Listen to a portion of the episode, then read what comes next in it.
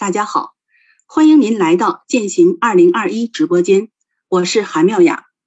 今天是北京时间二零二一年九月二十八日。今天做客直播间的两位嘉宾是我和刘峰老师。今天对话的主题是学习《论语》，立身行道，纪念孔子诞辰两千五百七十二年。首先，我为大家介绍刘峰老师。刘峰老师是全息生命、全息生态、全息文化系统集成的倡导者和传播者，新能源机构核心发起人，北京十方园老人心灵呵护中心顾问委员会主席，中英文畅销书《开启你的高维智慧》的作者。下面介绍一下我自己，我叫韩妙雅，天下母亲觉醒公益事业倡导传播者，经典教育实践者。胎婴幼性情统合教育推广者，德宏书院院长。今天，二零二一年九月二十八日，是孔子诞辰两千五百七十二周年的纪念日。孔子从不曾离去，他在典籍里，他在中华民族的精神里，他在炎黄子孙的血脉中，他在华人同胞的心中。今天，全球各地都在以各种方式举行祭孔典礼。此时此刻，我也邀请大家亲身起立，让我们共同以至诚恭敬感恩之心，向大成至圣先师孔老夫子行三鞠躬礼。钱穆先生说：“中国读书人应负两大责任，一是自己读《论语》。”一是劝人读《论语》，天下母亲觉醒公益事业首个落地项目就是庆祝建党一百年，共学《论语》一百天，敬献孔子诞辰两千五百七十二年。从二零二一年七月一日起，到今天九月二十八日，这项活动也即将结束。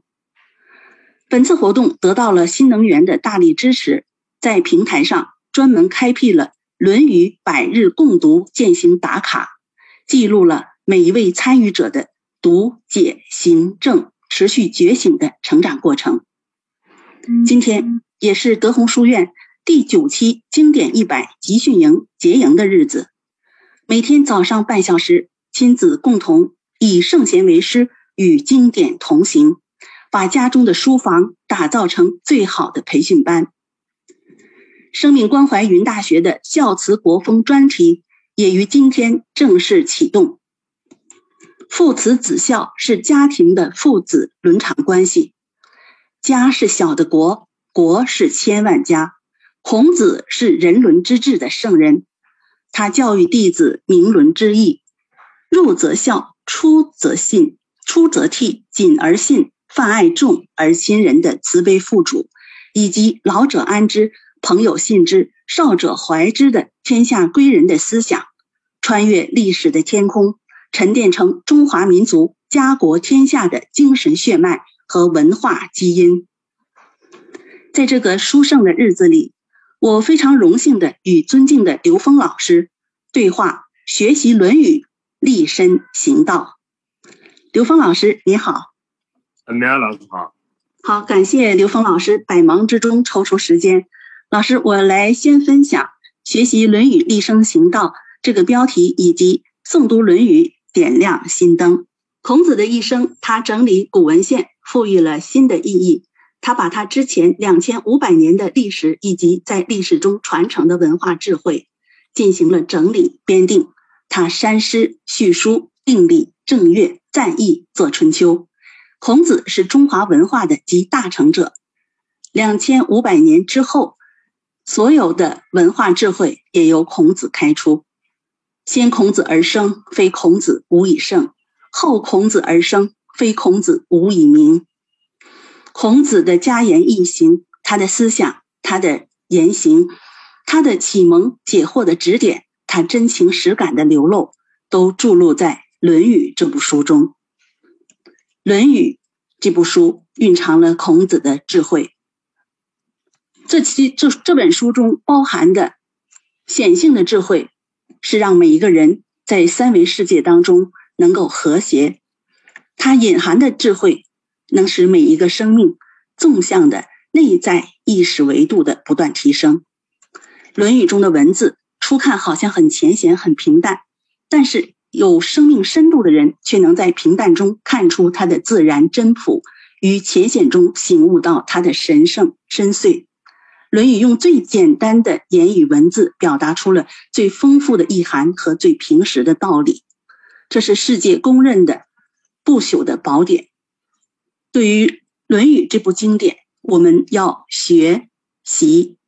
学有向天问道、觉醒和效仿先觉者的意思；习是实践的意思。真正的知行合一，把子曰过成日子。为学必求见道。什么是道？所谓天命之谓性，率性之谓道，是人生之道。天有天道，地有地道，人有人道。人生之道就是人性的彰显。天不变，地不变，人性也不变。但是道无断灭而有隐显。孔子曰：“人能弘道，非道弘人。人能弘道，是说人能够表现道；非道弘人，是说道不会主动来宏大我们的生命，必须通过人的自觉来表现。”如果我们今生没有遇到一种学问，它传诸万世，我们的生命是遗憾的；如果我们没有一种心愿，把生命的学问再传给我们的子孙，那也是我们没有尽到自己的责任。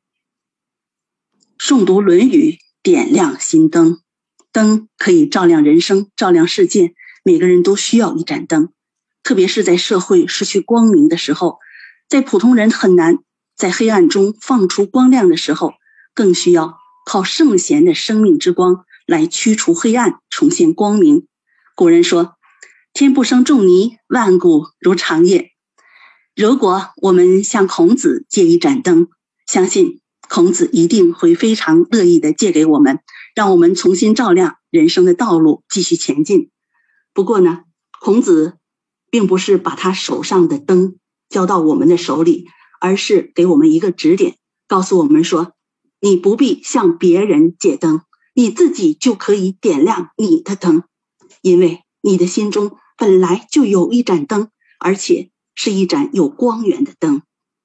所谓的光源，就是我们生命本有的。孔子所讲的那个人，人不在生命之外，而在我们自己的心中。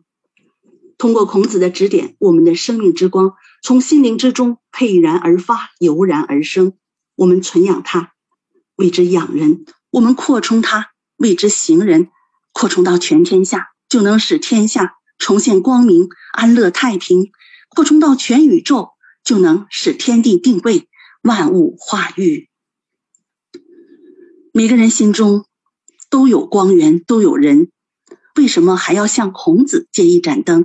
就是因为我们普通人的心灯常常会不太亮，所以借孔子的生命之灯、长夜之光来通化我们的生命，使每一个人的生命都能经由孔子生命的感通，而能够从昏沉中觉醒，在黑夜中放光。这个时候，每一个人的心灯都亮起来了，人人都可以成为君子，成为圣贤。所以，我们读《论语》就是。与高维智慧共振的过程，我们读《论语》就是与孔子同往共来的过程。我们诵读《论语》，点亮自己的心灯。好，老师，以上就是我对诵读《论语》点亮心灯这部分的分享，请老刘老师做以指导，谢谢。啊，谢谢谢谢米娅老师啊。其实呢，我们对这个今天在呃孔子。啊，诞辰啊，这个日子里面，其实我们在共同啊，这个在这个《论语》啊这部智慧经典面前，我们进行一个回归我们内在的啊这么一个实践啊。我们说这实践，实践指的是高维实践啊。刚才米亚老师呢，把这个我们对这个啊《论语》啊，对这个孔子啊，这个生命在这个宇宙，在我们这个时空里面的这个。角色作用啊，说做了一个非常重要的描述。那我在这边呢做一点补充哈，就是说实际上呢，我们东中华文化的精髓啊是天地人啊，也就是研究天地人，研究生命的归属，研究生命的终极目啊去向啊是回归先天啊，是回归啊这个道。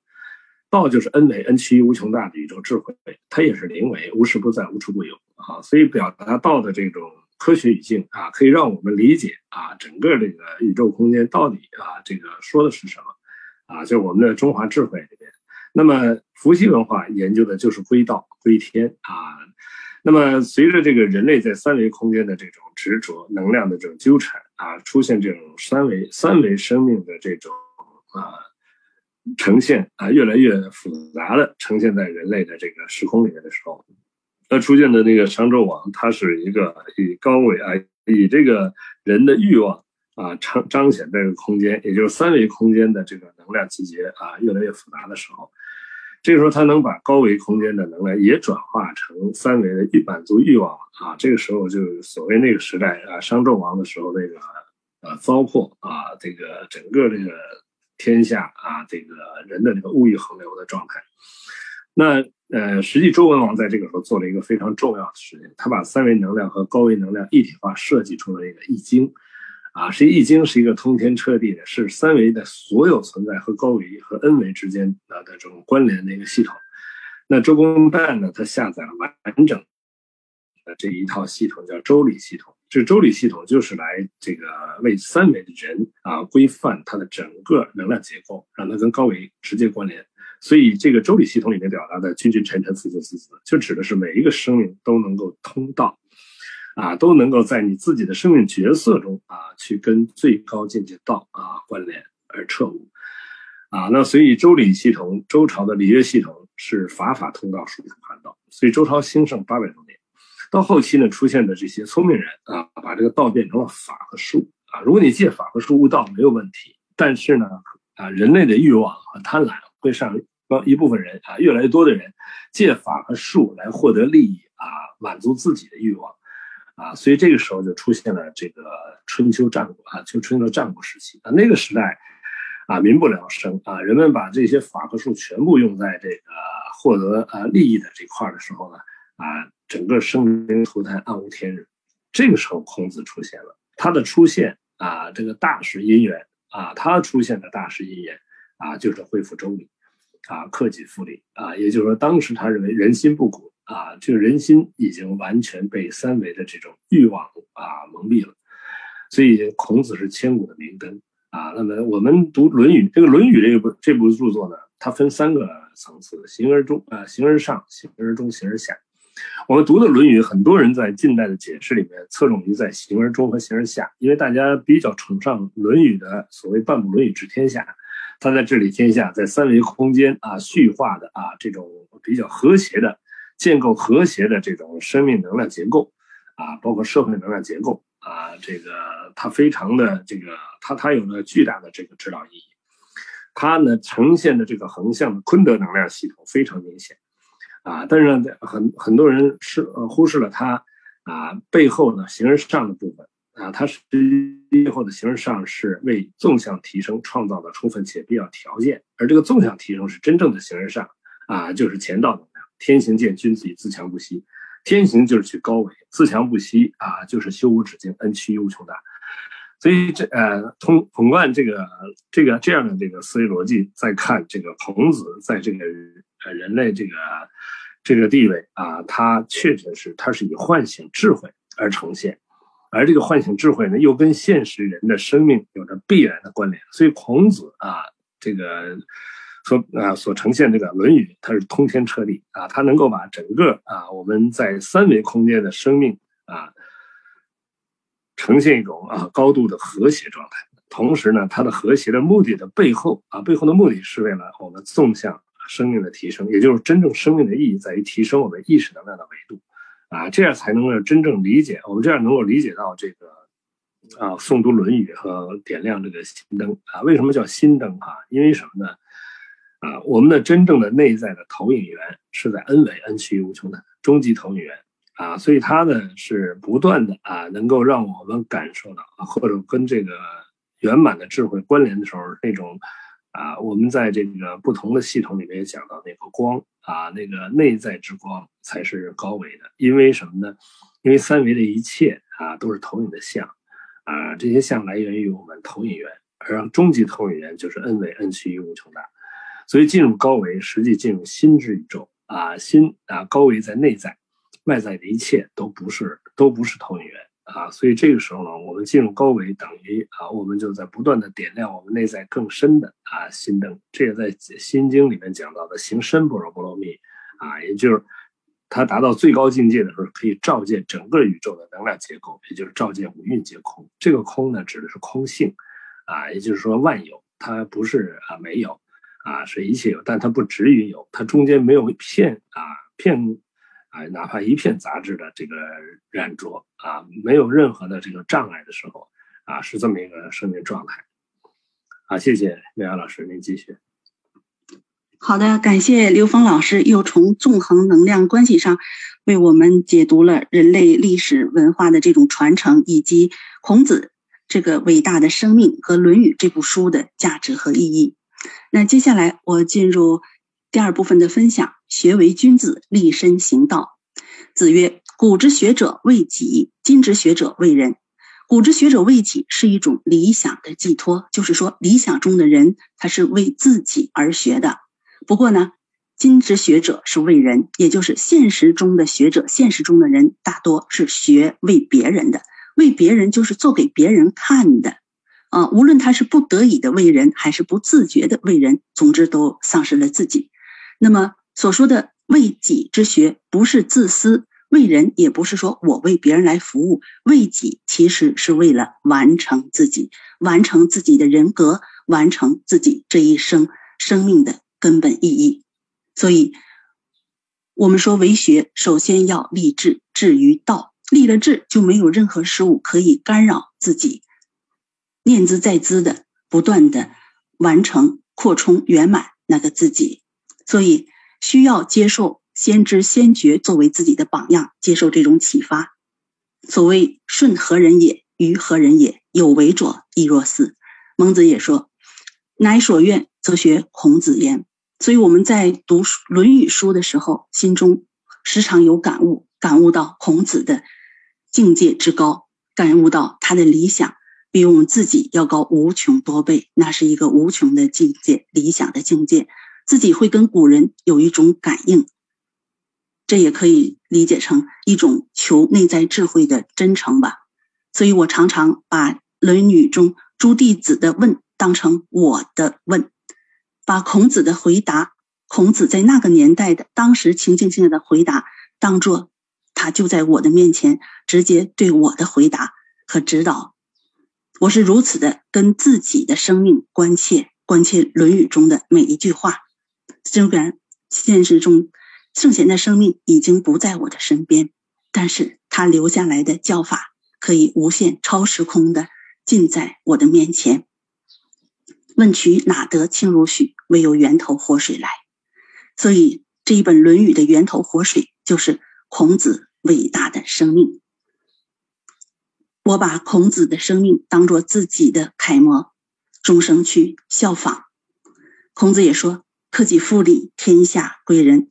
当我们每个人回归自己，回归每一个当下，都实实在在，也非常的深远。那么同时，每一步也走得非常的踏实和坚定。这就是学为君子的脚步，形成一个风范，用自己的真生命走出的真成就。同时呢，《论语》这部书中可以说是句句是自然，也句句是要语。所以我在解《论语》的时候呢，也参考自古以来两种方式，一种是六经助我，一种是我助六经。那无论是下学学人事，上达达天理这样的一个逐渐的由下学而上达的渐进的过程啊，我们理解成渐教可以，也可以理解成即下学即上达。那下学就是上达，那这个过程也是。六经就助我，因为所有的道理都回归了当下，所有的道理都回归到我的心里。那这样子读书，无论是我助六经，还是六经助我，其实每个人读书的态度都一样的诚恳。那当每个人有自己见解的时候啊，读经解经也是非常容易的事。我们读经典，呈现到圣人所说的话，觉得也就是在讲我们自己。那当能够达到这样的一种心领神会的这个地步，我自己也感觉，其实每个人生命最该读懂的那本书是我们自己。那也有人说，《论语》当中有糟粕，最常听到的大概就是“唯女子与小人为难养也，父为子焉，子为父也，只在其中矣。宁可使由之，不可使知之。”啊，三年无改于父之道。啊，就这么几句吧。那最为人诟病的就是“唯女子与小人为难养也”这句话。啊，难养的意思就是难伺候，是很难相处。那为什么说女子与小人难养呢？因为这种人有两种特质，一种就是近之则不逊啊，你跟他太亲近嘛，他就会恃宠而骄啊，俗而无礼，呃，这种人不好养。那么还有一种特质就是远之则怨啊，可能呃会有抱怨啊，会有报复啊，不好养，所以又不能亲又不能远，所以就觉得难。其实这里所说的小人是相当于大人而言，《易经》里边说：“夫大人者，与天地合其德，与日月合其明，与四时合其序，与鬼神合其吉凶。”那小人呢，就是自己的生命不能挺立起来，就好像啊，随时都会被水淹到喉咙一样，就随便他要抓一个东西啊，抓住了，那近之则不逊啊，你抽身呢，他好像又啊自己又活不下去，所以远之就怨。那这样呢，我们就，呃，把这个小人啊，不能可以理解成说没有受过教育，包括古代的女子啊，很少有受教育的机会啊。而孔子要表达的是一个生命没有自我成长、不成熟的人，也可以说是心智不健全的、心理不健康的人，所以很难相处。那我们说，每一个人要替自己负责啊，不要把自己的生命靠在别人身上。要自立，同时呢，给予利还要利人，给予达还要达人。那孔子这里这样的一句话，是一种对生命的唤醒，是一个智慧的提醒。嗯，它不是什么糟粕。所以，呃，作为我们自己啊，也提醒，呃，不要近之则不逊啊，远之则怨。因为什么？我们每一个生命都本自具足啊。我们本来就如此圆满光明，我们只需好好过自己的人生，有自己的观念，有自己的思想主张，就能够安身立住自己的命，所以就不会太依赖和纠缠别人。那么这样的对《论语》的这个一种读和理解啊，它也是由整体啊了解《论语》，也知道每一章每一句话的意思，同时呢，透由每一句每一章，我们也可。也知道《论语》这部书在向我们表达什么，所以我们也不要盲从的跟从别人，就认为《论语》中真的有糟粕啊！读圣贤书确实是需要不断的启迪我们的智慧，同时还要有分辨的能力。如果我们暂时还没有这个能力，就多读、多共振智慧、多体会、多感悟。老师，您觉得是这样吗？呃，是的，那个。学为君子，立身行道。这里面，这这这篇里面，从啊这个三个点啊，第一呢，学者为为己，他呃一个是为啊，他是修为的意思，还一个为啊是为自己的意思。那我们首先要知道，中国字里面自己它代表什么啊？首先呃字代表什么？代表源头啊，所有的这个来源叫字啊，从那个地方来叫字，所以自性。啊，就指呀，这个性代表是能量结构啊，所以呢，这个本宇宙本源能量结构啊是自自性啊，所以呢，自性啊之本源就是自然，自性之临在啊就是自在。了解到这个，才能够真正理解这个为己啊，它这个己又是什么啊？这个己啊，在这个五行里边是中央戊己，它是土，它代表的是土啊。那土是什么意思呢？我们讲，在这个两个能量波振动啊共振的最简单的能量结构里边，就有四象啊，就太阴、太阳、少阴、少阳啊，它体现在方位上啊，东南西北啊，它体现在阴呃呃这个这个我们的这个呃能量属性上啊，它代表这个太阴、太阳、少阴、少阳。那实际它又代表的是什么呢？它代表了这个水、火啊、木、金。那这个水、火、木、金的综合能量是土啊。那当这个四项能量平衡的时候啊，这个土的能量啊达到了一个圆满啊。这时候呢，它为纵向提升创造充分且必要条件啊。所以为什么说九五之尊啊，在五行两个能量共振达到和谐的时候呢，它具备了提升的啊这个基础啊。那么在这个那个九呢，是因为八卦啊，就八个三个能量波共振达到了这个和谐状态的时候，它的九宫啊中心中央啊呈现出了啊提升的充分且必要条件，所以九五之尊啊指的就是在这两个中心啊，在两个能量波共振和三个能量波共振达到高度平衡和谐的时候，为纵向提升创造了充分且必要条件。所以学者啊，这个这个真正的啊，这个修行人，他这里面的学者是修行人。这个学什么啊？是两只手中间一个爻啊，他是什么？他是问天，他是跟高维共振，他要回归高维。这样的人啊，他是为了获得自己生命智慧的提升啊，这个为己啊，是达到，他是为了让自己的生命达到一种充分和谐的状态，为纵向提升创造充分必要条件。啊，把这件事想明白的时候呢，我们才能够真正理解啊，在这个这个学者为己的这个概念上，它既是为，既是修为，又是为啊，为什么呢？为自己，这个自己是在一个广义的纵横能量系统里面表达的啊，那个字代表的是自信，己代表的是我们自己这个呃，我们这个五啊五行能量，或者说在我们的三维空间能量的一种和谐的啊一种状态。啊，那读书切己啊，那读这些书的目的是什么呢？我们说真正的书啊，这个来自于高维空间投影成啊，投影出来的这些书叫经律论，啊，这这样的书才是真正我们该读的部分。那这部分这三部分呢，经啊是每一个字都通高维，律是一句话可以通高维，论是一篇文章可以通高维。你读它的时候，你就在跟高维能量进行同频共振，啊，当你能够读呃跟高维能量同频共振的时候呢？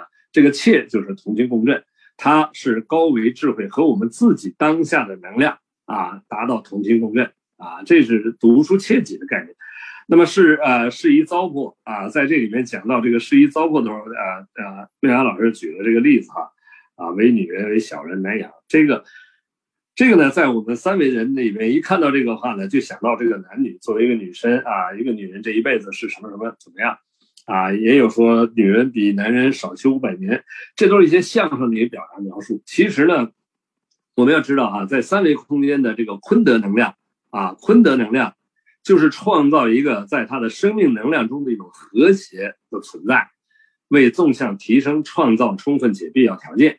大家注意，它是一个三维能量呈现啊，但是这个三维能量呈现是因为我们啊，现在我们这个人，包括整个这个。我们的中东方啊，儒学智慧是对三维的人而言，这是在周文王那个时候就已经把天下定了啊。这个天下所谓定，它的易经就已经把三维能量和 n 维能量啊，高维能量 n 趋于无穷大的能量设计在一个系统里了。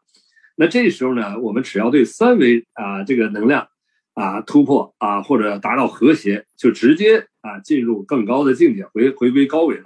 所以这个时候的三维能量和 n 维能量之间，那个 n 维达到那个圆满，那叫大人；而三维这个能量的这个状态是一个所谓小人，啊，所以呢，那你你你，我们每一个人修行在这个时空里面，选择可以选择男性啊，这个坤乾道能量作为自己的这个提升的啊生命啊生命的显化或者这个生命道场的这个主题，也可以选择坤德啊，这个女性。啊，这种身体状啊特征来进行坤德能量的圆满，其实他们两个本质都是为了回归啊纵向回归高维。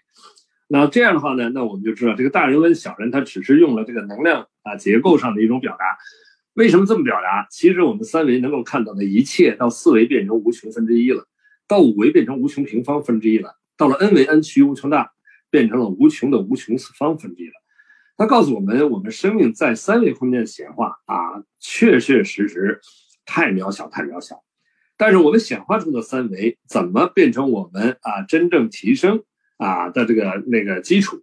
啊，我们是否能够真正达到这种见山还是山，见水还是水，把每一个当下都变成我们生命提升的啊，这个完成自己生命功课的这个，哎，坤德能量啊，就是指的这个。啊，它就告诉我们，虽然渺小，但是在这个空间里面，所有呈现都是我们自己认知投影的，那些认知都是这样，所以我们要在这个空间里面去啊，来，来来呈呈现我们自己的这种生命的和谐，而跟。呃，恩美恩屈无穷大的智慧啊，进行啊同频共振和关联。那这样的话呢，我们就知道为什么它难啊，是因为在三维空间，我们人有太多的执着，构成了我们三维能量的这种执着的三维生命状态啊。如果我们能够足够的拓展频宽，能够跟所有的能量同频，才能让这个整体能量进入一种和谐的状态。这个确实对于一般三维人来讲有它的难度。这个氧其实就是共振。啊，这个跟各种能量的这种共振，达到一种和谐，就是一种养，啊，所以呢，从这个角度去理解啊，呃，小人难养这个概念啊，实际只是告诉我们修行啊，在三维的修行确实需要我们有大愿啊，才能够超越我们在三维空间这些障碍，才能真正让我们三维生命活出一种和谐的状态，才能真正的实现我们坤德能量在这个空间的这种呈现啊，所以这就是我们讲。呃，读读《论语》啊，你实际啊，我们看到的糟粕啊，我们读出的糟粕，是我们自己内在糟粕投影出来的啊，所以你才看到的是一种负面的能量状态啊。如果你看到的是《论语》背后的啊，它所构建的能量结构啊，和它这些表达背后的意义含义，全部是指向生命觉醒的，只是它能够告诉我们在不同能量结构里面，它的觉醒。它的需要对生命的一种啊自我的一种挑战啊，它指的是这个。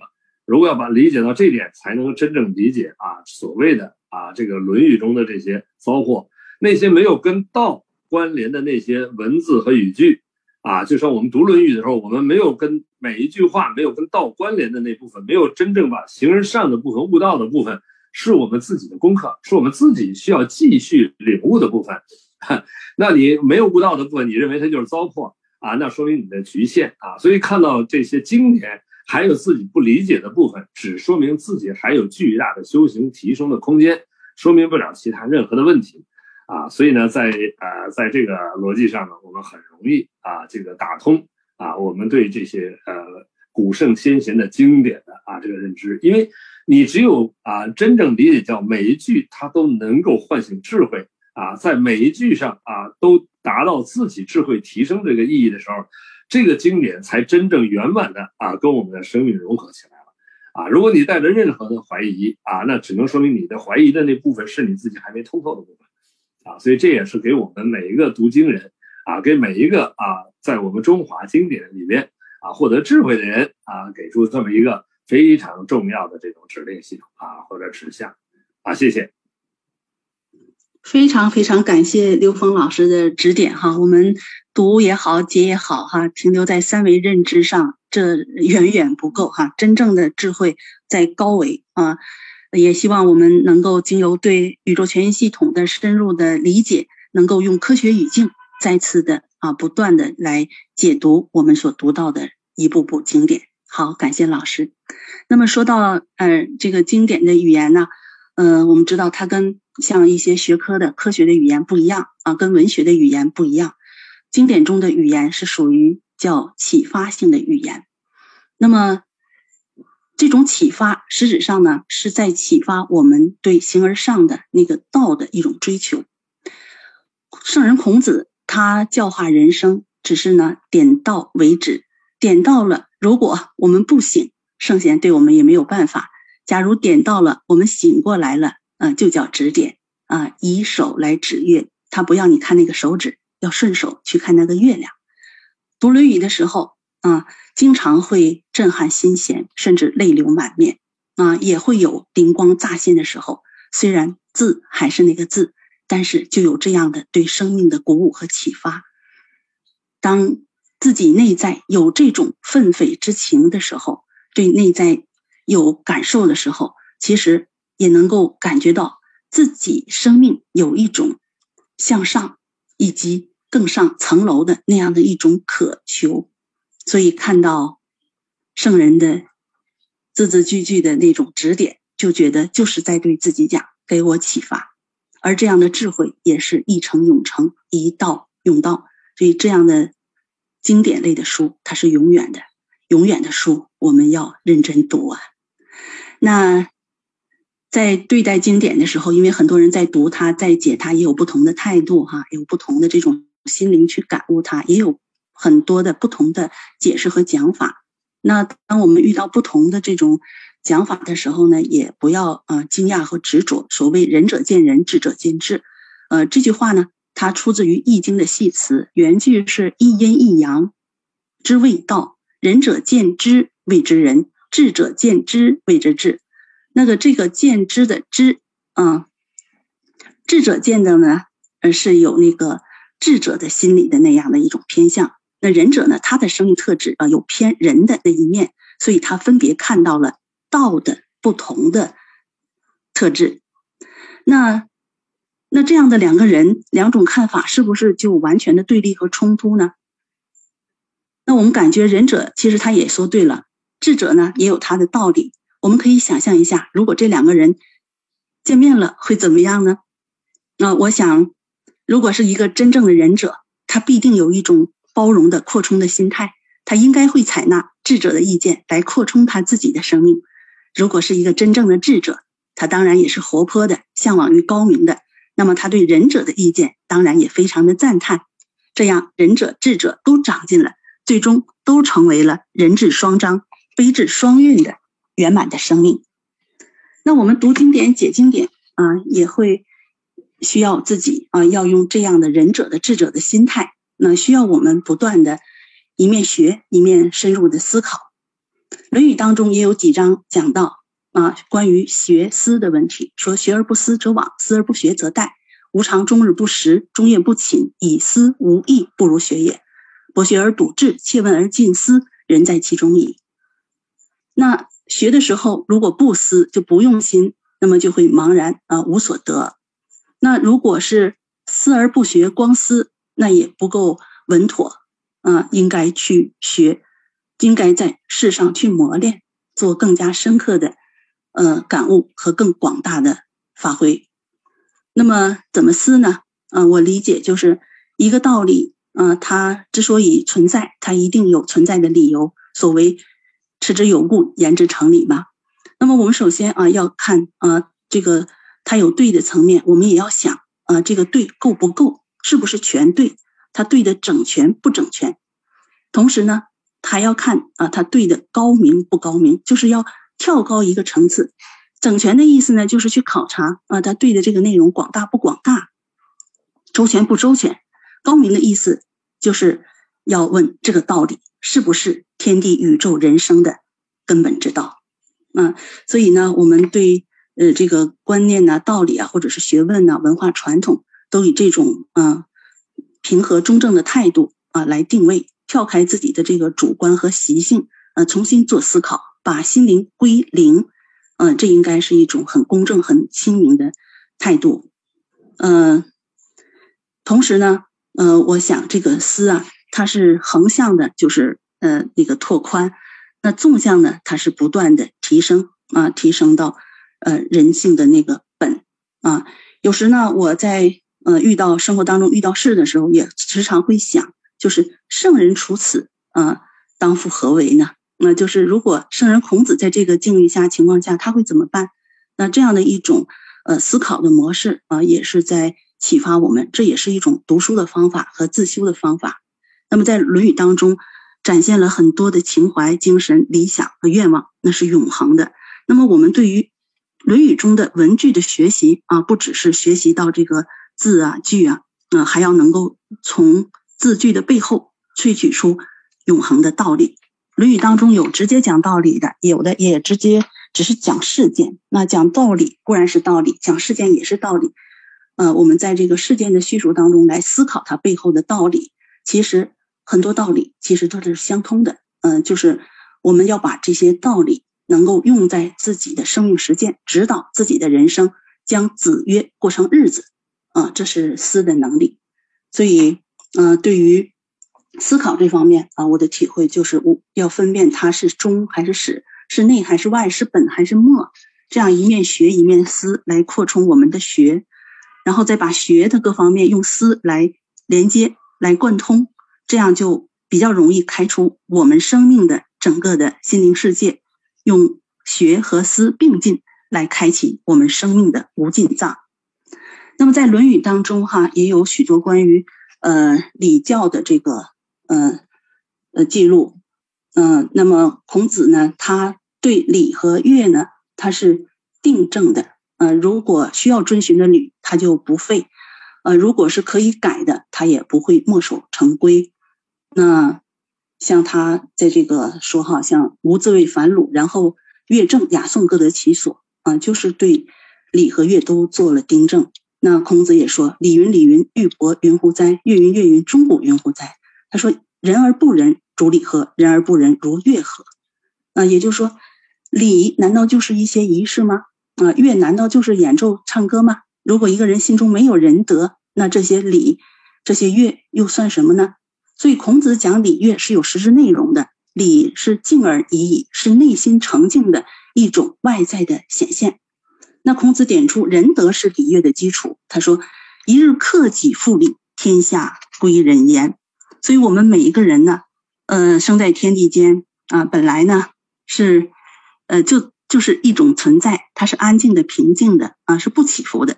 但是呢，人会感于物而动。任何一个活的人啊，有活的心灵就会感受，有感受就会有反应，就是感应。一感应，心就动了，就是感动。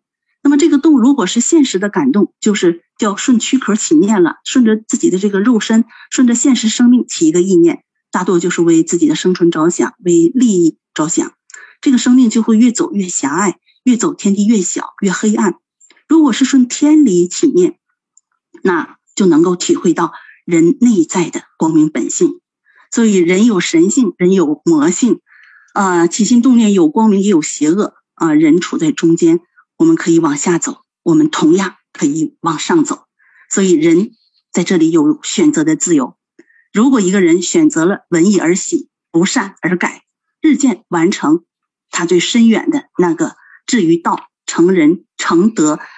那样的一个愿望，一步一步构建起人格，像孔子这样，就是成为我们到现在都所敬仰和崇敬的。那么，人在天地当中最大的感动来源于这个天地，嗯，感到天地的有序的变化啊，也感受到天地的和谐。那么，感受到这个天地的有序，就创作了呃礼来进行维护人类的秩序。感受到了天地的和谐，就用乐来表现人类的和谐，所以就有了小到日常生活当中一般的礼节礼貌，大到官婚丧祭以及国家的典章制度啊，这些都是礼的内容。《孝经》也说：“移风易俗，莫善于乐；安上治民，莫善于礼。”我们真诚的希望能够以德治国，社会和谐。最简洁、最正啊正大的路，就是提倡礼乐教化。让人心都回归于有次序、都和谐美满，这是人类的共同需要，也是人类共同的理想所在。好，老师这一部分，请您指导。呃，好的，这个关于传承经典，天下归仁啊。首先，我们就要知道啊，就是我们的经典是什么。我们说，在通过这个我们对甲骨文、中华符文的啊这个研究啊，我们发现这个整个所有的这个中华的这种。啊，最早期的文字甲骨文，啊，它的笔画是来自于高维能量结构，也就是说，用八个基本符就可以啊解读所有的甲骨文。这八个基本符构成了一个空间能量结构，它是从高维投影到这个空间组合成的啊。这个符符是高维能量结构在空这个空间里投影的像，这叫符啊。所以呢，经是什么？是每一个字都通高维啊。所以这个我们用这个符呃这个。啊，傅景华老师当时用这个甲骨文来解《道德经》啊，《道德经》每一个字都通高维，每一个字都是符啊，所以这样每一个字都通高维的就叫经，哎，叫真真言啊。一段文字可以通高维的啊，叫文言，叫律啊。一篇文章通高维的叫通言，或者叫这个白话啊，叫这个论啊。所以呢，经律论啊，这三部分才是我们该读的啊，这个经典啊，这个经典呢。读这个经典，能让人的意识跟高维能量同频共振。那人是什么啊？我们说，在《道德经》里面非常清晰的把整个宇宙空间的自由度的能量结构，从高维到低维的这个这个能量自由度表达非常清晰。叫什么呢？叫失道而后德，失德而后仁，失仁而后义，失义而后礼。啊，这个时候我们才知道，哦，原来啊，真正的宇宙空间结构，道是 n 为 n 趋于无穷大啊，离开道叫失道，到 n 减一维就是德，所以 n 减一维到四维全是德，所以这叫德高望重，厚德载物。那从失德而后仁，从四维进入三维就是人。大家注意，三维空间最高的能量形态是人，它是两个人，一个有形的人，一个无形的人，啊，这个呃，它又是量子态的啊，有形和无形。所以呢，我们在整个三维空间里面，整个有形和无形的临界就是人。那这个人，他他这个能量，这个人的能量从哪来？来自高维，啊，来自高维能量啊。所以呢，他是呃从上往下进入这个时空的。那所以呢，仁者爱人，所以这个能量就是啊，我们说的爱的能量，也是我们在三维空间能够感受到的最大的能量，因为它来自于高维，啊，它像太阳一样啊，只付出不求回报，而且无分别。而在这个能量之下，才形成了啊，这个儒学呃体系里面说的仁义礼智信，啊，它它代表的是一种自由度，这里面的智啊，它代表的和那个这个我们在整个空宇宙空说的智之间。它有两个含义，一个智是人的这个知识体系啊，整个知识啊，跟这个这个三维信息集合的这个境界；还有一个呢是高维信息。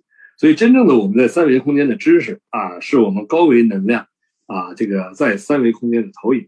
而高维能量的信息结构啊，信息呃信息呈现啊，就是我们的所谓的智慧。所以，高维带带着智慧啊，三维呢是呈现出知识。而三维的知识，当在一个这个系统里面。啊，复杂到一定程度啊，这个人的啊，对三维信息的驾驭能力很强的时候，这体体现出了一个啊智能啊，他的他的这种三维的智能体系啊，呈现出这种状态啊，我们经常把这个人叫智商啊，但是这个呢，这个智呢是指的是一个横向啊信息的能量的一个这个驾驭能力，而这个这个真正啊更高的境界啊，是这个我们讲到的灵商，也就是高维智慧。所以呢，人质双章这里边呢就包括了一个啊，你如果把它理解成三维空间，那也就是说我们的能量啊，来自这个圆满的这种能量和这个能量的信息之间的这种匹配啊，因为什么呢？这个人实际是来自高维，但是呢，它从三维的显化啊，它是代表了三维的最本质的能量啊，能量的这个来源啊，然后它的这种和谐，人是代表一种能量的横向啊，横向和谐。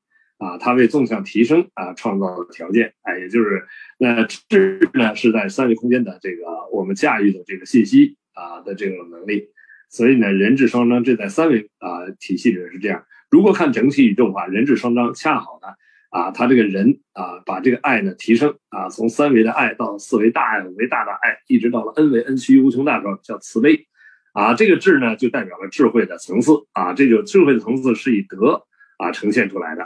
啊，也就德，也就是维度啊，所以当他达到了明德最高境界的时候，这个呢就是悲智双运的境界啊，这个就是悲啊，一个慈悲，一个智慧啊，那个最高境界的智慧又被称之为般若啊，它是 n 维宇宙空间 n 趋于无穷大的宇宙智慧，这个它是《论语》背后要体现的整体宇宙的人智双彰，而它同时在三维空间也可以呈现出它的这种人智双彰啊，也就是和谐啊，整个能量的一种和谐啊，包括它足够的平宽。他能够啊，他的智慧能够在这个三维空间找到跟任何一种能量存在的这个同频共振的啊共振点，而他能够通过这个共振啊，使整个能量调制到和谐，啊，所以呢，这个这就我们讲这个人智双彰在这个层面的，还有学思并进啊，实际上学也就是高维啊下载，你下载智慧以后啊，你从高维下载的智慧啊，你是否能够啊从这个过程啊。去啊，这个呃，呈现出三维空间的那个应对三维空间的的妙智啊，妙观察、妙智啊。同时呢，这个学啊，又代表了一个，还有一种呢，是从三维的啊这种呃知识的学去领悟它背后的高维智慧啊，这叫发酵啊，把知识当成发酵智慧的酵母。这个思里边既有啊这个连接啊三维信息的部分的思，也有啊跟高维贯通的悟。啊，这个时候呢，跟高维贯通已经不是学，已经不是简单的思，这个思的背后是悟，啊，是读懂生命的应用题，是跟高维智慧进行关联。礼乐教化这一部分呢，恰好那个就是我们刚才提到了，就是这个在易经啊的周周易的基础上呈现的周礼和当时的那种啊以礼乐文明的这个乐，乐是什么？是连接高维的能量振动啊。所以呢，我们讲那个时候叫音声法门。所以人类的这个乐都跟啊高维关联是有关的，在那个时代。所以礼乐本身一个是光啊，一个是音啊。这个光形成了我们的相啊，音形成了我们的能量的内在的共振状态啊。所以它都是为正向提升创造的啊。这个教。啊，也就是说啊，修道是为教，它目的是来修道的，是来回归道啊，回归高维的。这个化呢是上化啊，是回归高维的意思。所以把这个理解了以后，才能够真正的了解啊，这个天下归人啊，实际就是整个天下啊进入一种和谐的状态。它归到这个人的时候，它的目的是为纵向提升创造充分且必要条件。好，谢谢。好的，非常感谢刘峰老师对人智双章、学思并进和礼乐教化这一部分又做如此深刻和高明的解读。嗯，那么《论语》从第一章“学而时习之，不亦说乎？有朋自远方来，不亦乐乎？人不知而不愠，不亦君子乎？”到第二十篇的最后一章四百九十八章说：“不知命，无以为君子也；不知礼，无以立也；不知言，无以知人也。”这是一个从学开始。进而达到人类自身能够知命而立的生命境界。学习《论语》，感通的是天地之道，体贴的是圣人之心，醒察的是人类之性。学习《论语》，安顿的是肉体之身，挺立的是灵魂之命。如此安身立命，行走于天地之间，既有对超越的理想和生命根本意义的永恒追求。又能够安住在现实的每一个角落，敦伦尽奋，活出天地的神采。那么，此心光明，夫复何言？此心光明，夫复何言？人皆有不忍人之心，这种不忍与不安，就是一个人心灵的感通，这种痛切之感。孟子说：“以不忍人之心行不忍人之政。”天下可运于掌上。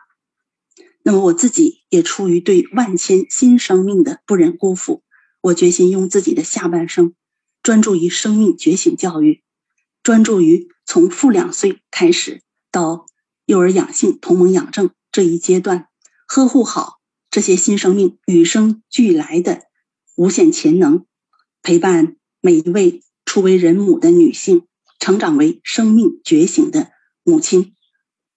那做以经典作为主要内容来持续的唤醒生命的智慧。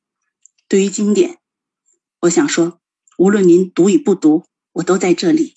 我等你在今生，今生等不到你，我等你到来世，生生世世，我都在这里等你来读经。那其实从根本上说，我也不是等你，我是在等待。遇见持续觉醒、更加智慧的我自己，而这个我自己，正是千千万万个广大、高明、充实、饱满的你。好，有请老师。啊，谢谢梅雅老师啊。那个，我们在这最后这一部分讲到了知命而立啊，生命觉醒教育啊，读经。呃，首先呢，这个知命啊，其实不同的人知的命是不同的啊，他知道的境界不一样啊。一个动物知道的命啊，是一个纯粹三维的低级能量状态啊。一个平均三维能量的人，他所知的命啊，是一个三维能量存在啊，在生死之间的啊这个生命过程啊。那在这个在这个更高一个境界一些啊，在一些呃对这个高维能量啊有这种连接的这些人，他知的命。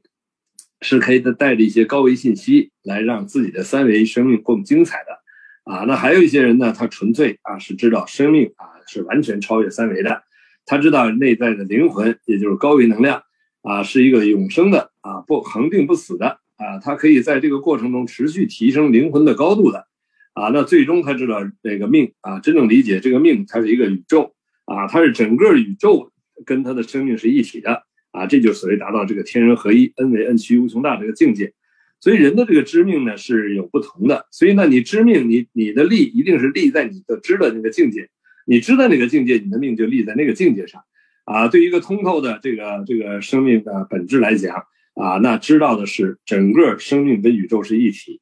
啊，知道整个生命的内内在啊是宇宙中的所有信息都包容的啊，是与本自具足的啊，知道生命的终极目标啊是 n 为 n 趋无穷大，是彻底的觉醒，是回归先天，是与神同在啊，真正了解到这个时候，这时候立的命啊，立的这个愿，才知道这个才才能真正构建出一个完满的、圆满的觉醒圆满的生命状态啊，所以这就是知命啊而立啊，当然了，不同的人知道不同层次，立在不同的境界。啊，那如果在那那东方智慧啊，实际告诉人的是什么呢？啊，实际是要把这个命啊立在天地之间，啊，这个时候所谓天地立心啊，实际上呢，这个也指的是这个。其实呢，当一个人真正的啊把这个天地贯通的啊，把灵为到恩为恩趋于无穷大啊，真正的啊悟透的时候，哎，他立的命啊，一定是为天地连心。啊，他一定是连接天地，连接灵为到恩为恩趋无穷大。他知道生命所有的存在都跟这个生命的彻底的圆满和觉醒是相关联的。啊，这个时候呢，他为生民立的命啊，这立立起来的啊，就是一个贯通天地的，他是大愿啊。这个大愿是以无上正觉啊，以天人合一啊，以神同在建构的。所以这为生民立这个愿是立的是个彻底的大愿啊。这时候立起这个愿来讲，才能承起这个生命啊。所以，在这个这个呃逻辑系统里边，我们才知道这个呃呃立命的这个概念。那呃，对于这个我们说，我们来世也好，或什么个，你如果有这个终极愿的时候，你根本不存在对来世的期盼，也不会去来世了。因为所谓的来世，它是一个三维的流转，啊，这只是一个三维认知障碍下的一种所谓的这种啊这个呃生命的这个流呃这个轮回。啊，当你真正立的那个命是立到 n 为 n 趋无穷大的时候，那你的生命一定超越这个三维的这种啊，这个所谓的这个轮回，啊，你破轮回，真正实现生命的觉醒，所以呢，其实东方智慧哈给我们特别好的引导引导，但是在这个引导之中，你能够悟到哪个境界很重要，啊，所以这个这个道不是人传的啊，道写出来的经典文字。啊，这些东西都是要靠自己跟它关联的时候悟出来的那部分，而不是它显化的那些知识性的东西，啊，所以呢，这个呃显化出来的都是道理哈，道理不是道，啊，就像物理不是物一样，啊，所以我们通过看经典，通过读经典，能够悟出那个我们自己内在的高维的智慧，啊，这才是本质，啊，这在不断的跟自己内在的呃终极智慧进行关联。这才是真正的本质。生命中没有一件事情跟我们的生命觉醒是无关的，啊，你真正离到这个进到这个境界上，你才知道这个立命啊，它立到的是什么境界。好，谢谢。感谢刘峰老师的指点，正信本自具足，立愿终极圆满。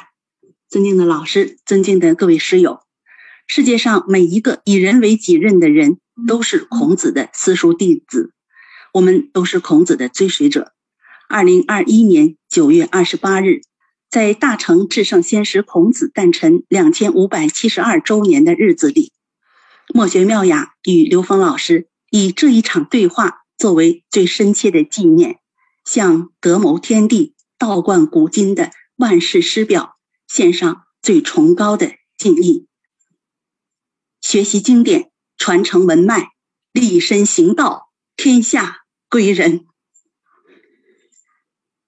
在此深深感恩尊敬的刘峰老师，感恩立伟老师、东泽老师和吴敏老师等新能源平台和生命关怀云大学所有的工作人员，以及孝慈国风的专题的志愿者们。莫学妙雅当自立，同时也与此刻乃至未来有缘超时空际会的师友们共勉。为天地连心，为生民立愿，为先师成智慧，为万世复太平。今天的对话啊，谢谢。学习《论语》，立身行道，纪念孔子诞辰两千五百七十二周年，到此圆满结束。刘峰老师，您辛苦了，非常感恩您。啊，谢谢谢谢妙雅啊，谢谢各位朋啊各位朋友，谢谢各位工作者，好，再见。好，谢谢老师，再见。尊敬的各位师友们，我们有缘再相见，谢谢大家。